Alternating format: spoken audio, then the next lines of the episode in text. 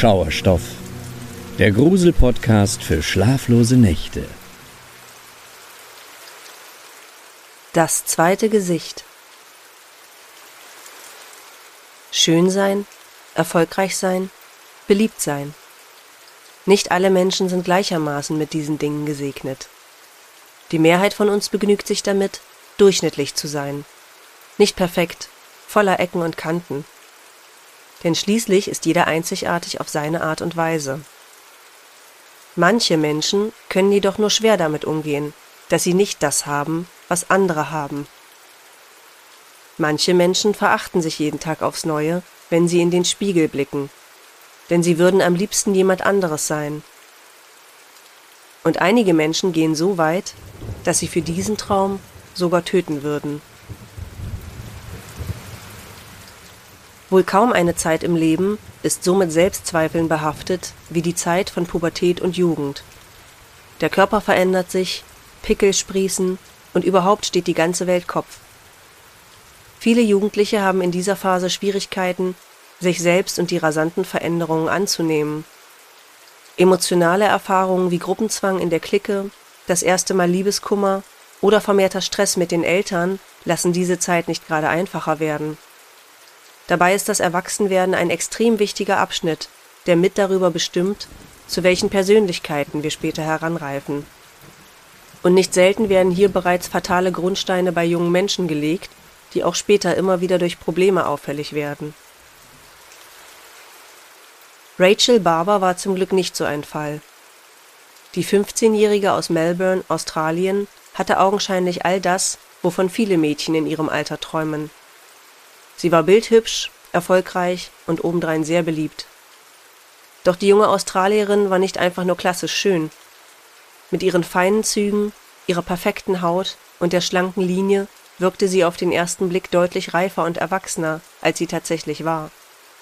Mehr noch, Ihre großen, smaragdgrünen Augen funkelten geradezu unwiderstehlich und gaben ihr eine verwegene, bezaubernde Aura.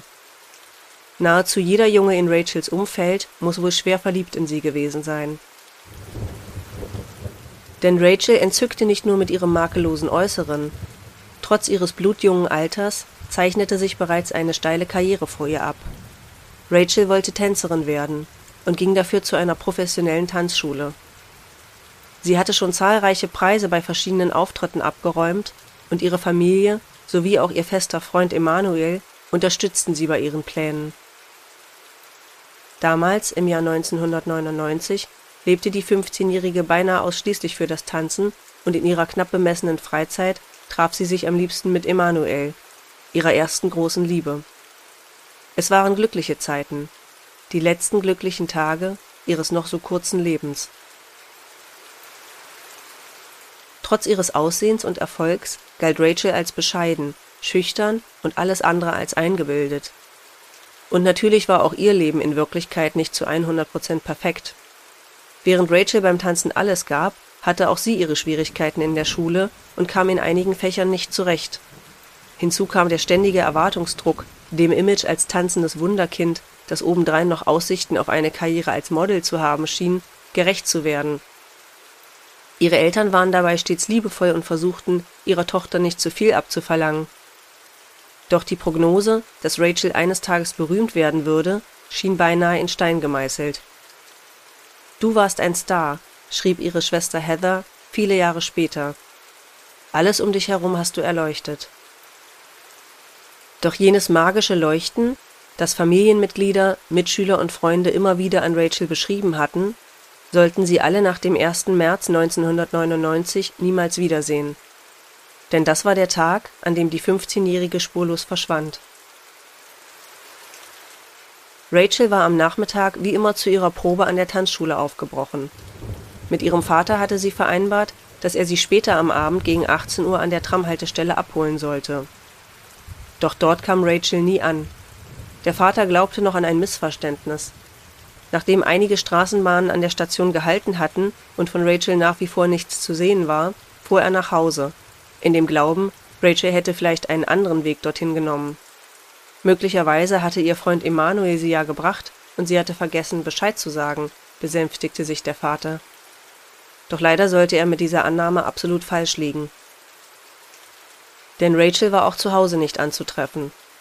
Dafür jedoch ihre Mutter Elizabeth sowie die beiden anderen Töchter Heather und Ashley Rose. Nachdem sie auch ausschließen konnten, dass Rachel zu ihrem Freund gefahren war, wuchs allmählich die Sorge.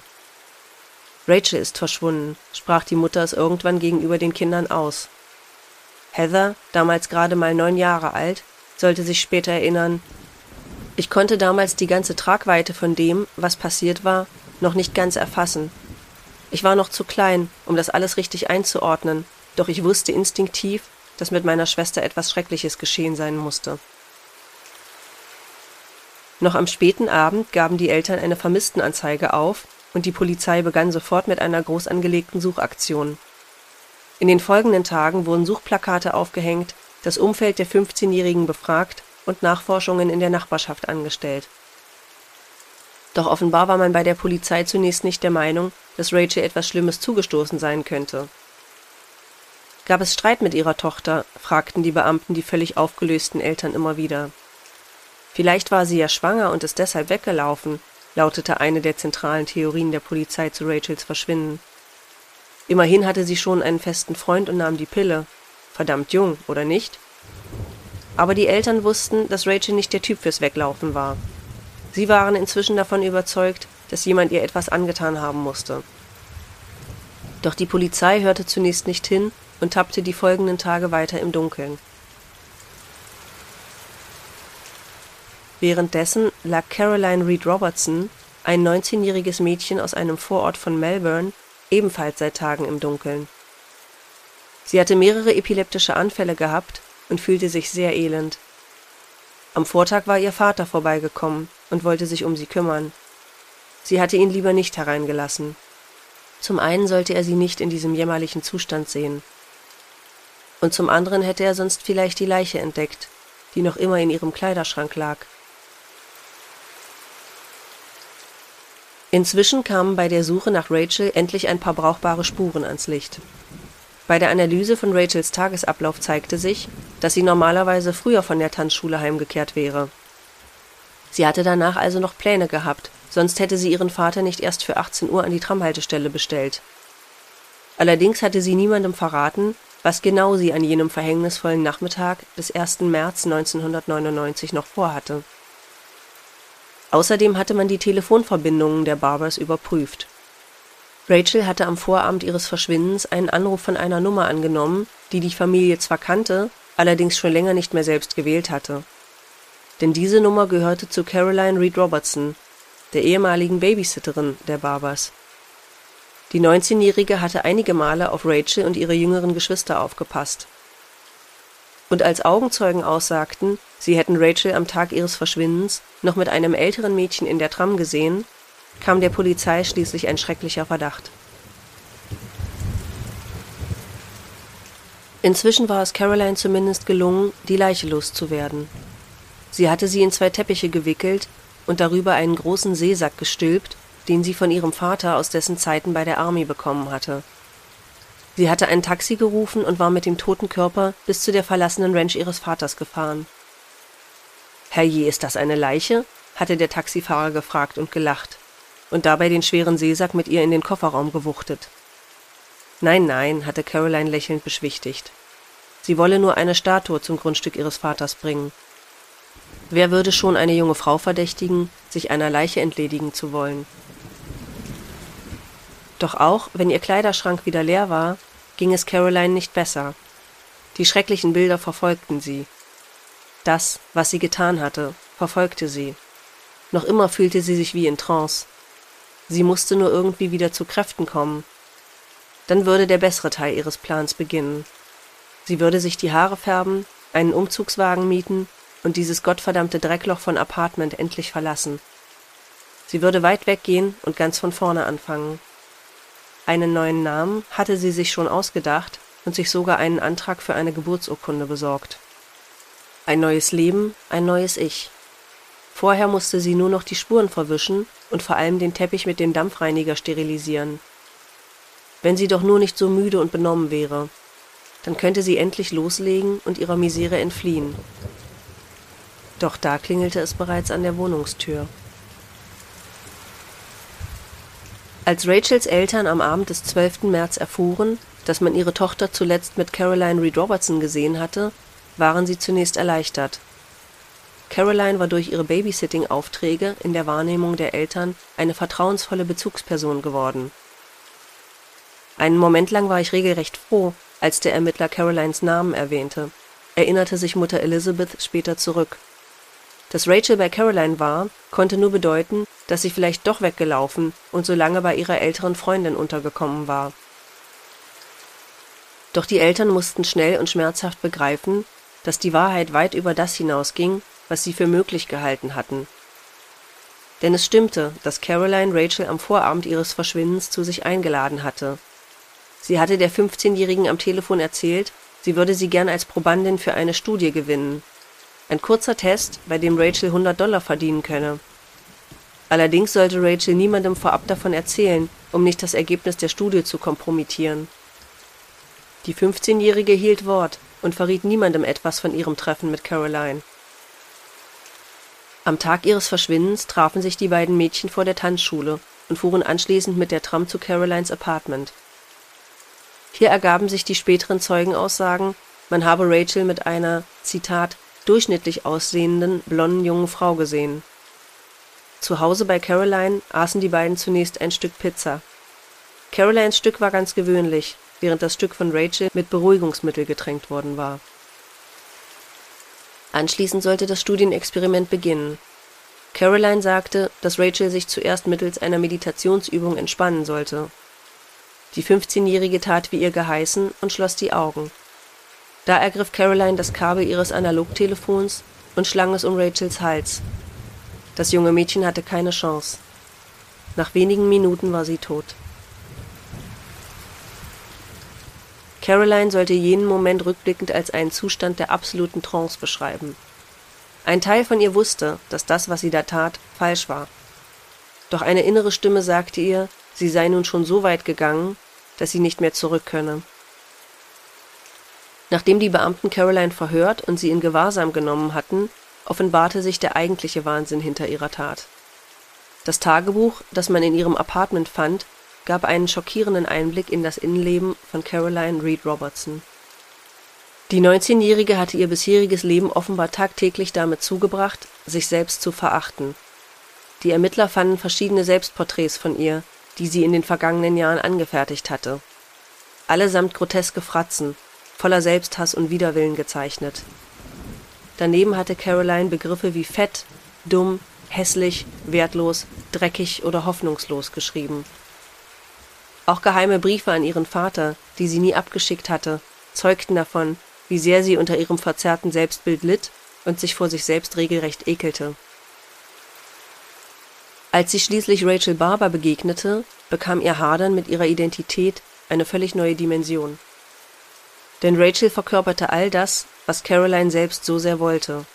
Schönheit, Anmut, Charisma, und so entwickelte Caroline eine völlig realitätsferne Fixierung und Besessenheit gegenüber Rachel, die von zahlreichen Widersprüchen geprägt war. Zum einen bewunderte und vergötterte Caroline die 15-Jährige für all das, was sie so einzigartig machte. Zum anderen wütete in ihr der glühende Neid und die tiefe Verbitterung darüber, dass ihr selbst all diese Dinge nicht vergönnt zu sein schienen. Mit der Zeit steigerte Caroline sich immer weiter in diesen wahnhaften Zustand hinein aus dem sie irgendwann nur noch einen Ausweg sah. Sie wollte die blutjunge Rachel töten, um sich selbst nicht mehr so minderwertig zu fühlen. Doch ihr manischer Plan ging weit über dieses Motiv hinaus.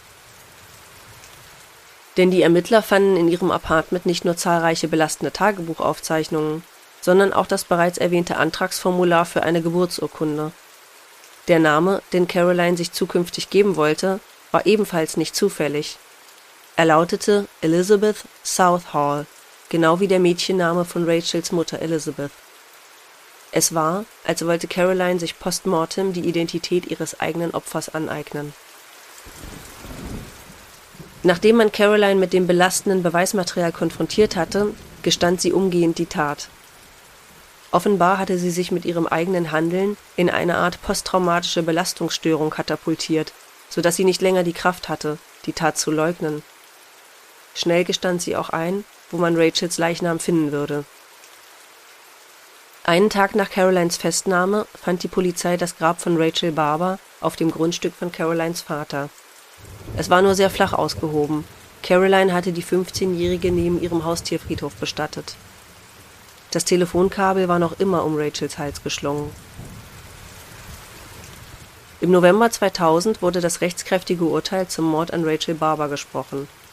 Caroline Reed Robertson plädierte von Beginn an auf schuldig, allerdings zeigte sie während der gesamten Verhandlung nicht ein einziges Mal Reue für ihre Tat. Sie bekam 20 Jahre Haft, wovon 15 Jahre ohne die Möglichkeit zur Bewährung abgesessen werden sollten. Für Rachels Familie war das Urteil nicht sehr tröstlich, zumal sie sich eigentlich lebenslänglich für Caroline gewünscht hatten nicht nur als Vergeltung für den Mord an ihrer Tochter, sondern auch, weil sie Caroline für extrem manipulativ und gefährlich hielten. Zu diesem Eindruck kam auch der Richter, der die inzwischen 20-Jährige verurteilt hatte. Er schloss an Caroline gewandt mit den folgenden Worten Ich finde es extrem verstörend, mit welch eiskaltem Kalkül und mit wie viel Böswilligkeit sie bei ihrer Tat vorgegangen sind. Entsprechend überkam Rachels Angehörige ein großes Unbehagen, als es 2013 hieß, Caroline könne wegen guter Führung vorzeitig aus der Haft entlassen werden und ihre Bewährungszeit antreten. Die Familie startete eine öffentlichkeitswirksame Kampagne, die dazu führte, dass die Mörderin vorerst hinter Schloss und Riegel blieb. Als Caroline dann wie geplant 2015 doch entlassen wurde, schien sich auch die Haltung von Rachels Eltern gewandelt zu haben wir hoffen einfach, dass sie für sich bleibt und bestenfalls ihre zweite Chance nutzt, indem sie etwas für das Gemeinwohl tut, gaben Elizabeth und Mike Barber in einer Pressestellungnahme bekannt. Angst, dass die mittlerweile 35-jährige Caroline ihnen erneut etwas antun könnte, hatten die Barbers nicht mehr. Sie wünschten der entlassenen Mörderin sogar, dass die Öffentlichkeit ihr genügend Raum und Diskretion gibt, um wirklich neu anfangen zu können. Es scheint ein natürlicher Impuls zu sein, dass Wut und der Wunsch nach Vergeltung irgendwann in Akzeptanz und Frieden umschlägt. Denn was wäre auch die Alternative? Die Barbers könnten Caroline bis ans Ende ihrer Tage hassen. Doch das würde nichts ändern. Egal, was man Caroline antäte, sie für immer wegsperren, quälen, ihr ebenfalls das Leben nehmen. Es brächte Rachel niemals zurück. Und so bleibt schlussendlich nur die Hoffnung, dass Caroline Reed Robertson mittlerweile über 40 Jahre alt, inzwischen doch imstande ist, so etwas wie Reue für ihre Tat zu empfinden. Und dass sie es endlich geschafft hat, ihre krankhafte Fixierung auf ihr einstiges Opfer zu den Akten zu legen.